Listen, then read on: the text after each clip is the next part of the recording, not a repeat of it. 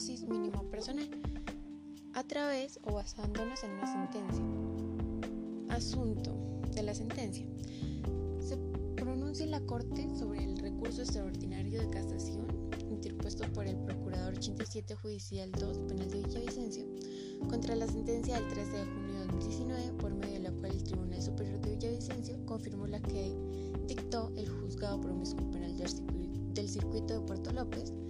que condenó a Jonathan Andrés Ávila Arjuela por responsable, como responsable del delito de tráfico, fabricación o porte de estupefacientes.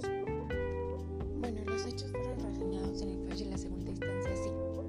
Los hechos ocurren el 20 de diciembre de 2014 en las instalaciones del Batallón de Instrucción Militar Víter número 28, localizado en la vereda Carimagua, jurisdicción de Puerto Meta,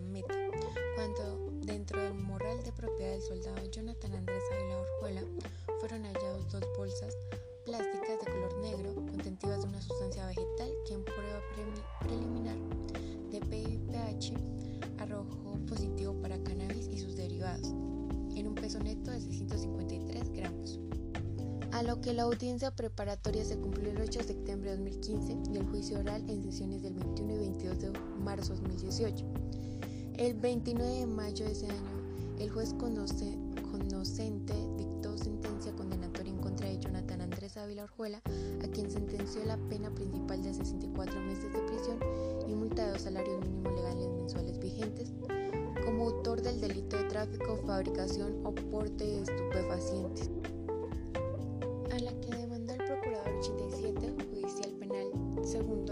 Villavicencio, considerando que les, le asiste interés para recurrir al estar viciado el proceso de nulidad y además constatar una, evidencia una evidente injusticia con el fallo impugnado, puesto dos cargos en contra de la sentencia emitida por el tribunal. A lo que se concluyó que, acerca de tal asunto, la respuesta que dio hacia la Corte, y como concluyó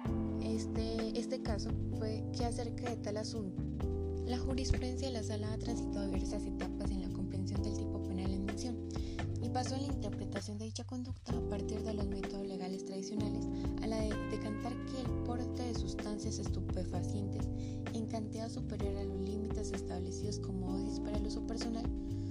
constituía un delito de peligro abstracto que contenía una presunción jurisdicción de antijuricidad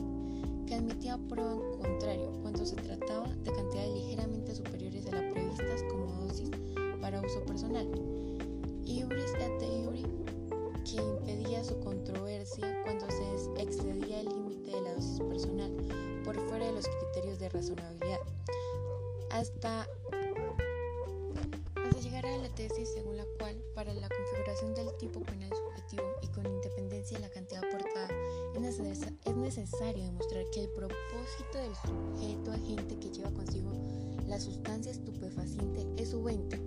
distribución o comercialización a terceros, pues si el objetivo es el propio consumo, atendiendo a la condición de consumidor o de adicto de quien la aporta,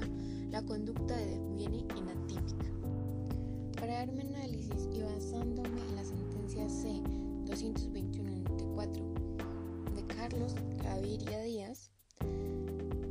se dice que los delitos relacionados contra el consumo de autocultivo de drogas suelen eh, clasificarse dentro del jurídico de la salud pública. Eso atendiendo a que los estupefacientes pueden alterar nocivamente la conservación de la salud, partiendo de una concepción unitaria del individuo, que se, extrapol, extra, que se extrapone a la colectividad por la afectación potencial en contra de una multitud. Ahora bien, ciertamente el legislador puede establecer límites en las actividades de los ciudadanos, incluso fijar medidas de protección coactivas. Como eh, se señala, puede ser eh, la obligación de usar cinturón de, seguridad o lo que hace es como eh, obligar a hacer algo y lo que se juzga es el hecho que se hizo. Por lo tanto, el objetivo o la sentencia, este caso se cierra con la absolución de el sujeto en mención, que ya mencionamos, eh, porque el, si el no se probó el objetivo que tenía con esto, digamos, eh, se dice que también para el aprovisionamiento eh, se deja llevar ciertas, cierta cantidad de la sustancia. Y como él iba para entrenamiento y todo eso, entonces se dice que se podía hacer para su uso personal. Por lo tanto, si no se prueba que es para venderlo, digámoslo así, se puede decir, venderlo o eh, que afecten a las otras personas, entonces no es una conducta típica. Por lo, por lo tanto, pues, eh, según la jurisprudencia, pues queda absuelto. Porque de lo contrario, em, al fijar medidas de protección eh, como un determinado modelo de virtud o de excelencia humana, políticas perfeccionistas, no puede invadir la órbita personal de los sujetos, porque esto es eh, también en la, en la sentencia de Carlos Gaviria se dice mucho de la dignidad humana, de la libertad humana, de la autonomía personal. Entonces, a invadir la órbita personal de los sujetos, más aún cuando se reconoce la autonomía personal de aquellos cuya barrera inquebrantable es la autonomía ajena, al hacerlo el Estado se convierte en paternalista y esa actitud degenera, en inmoral. Entonces los principios de la Constitución no permiten tal, tal digámoslo así, em, acciones que tienden a ser paternalistas del Estado.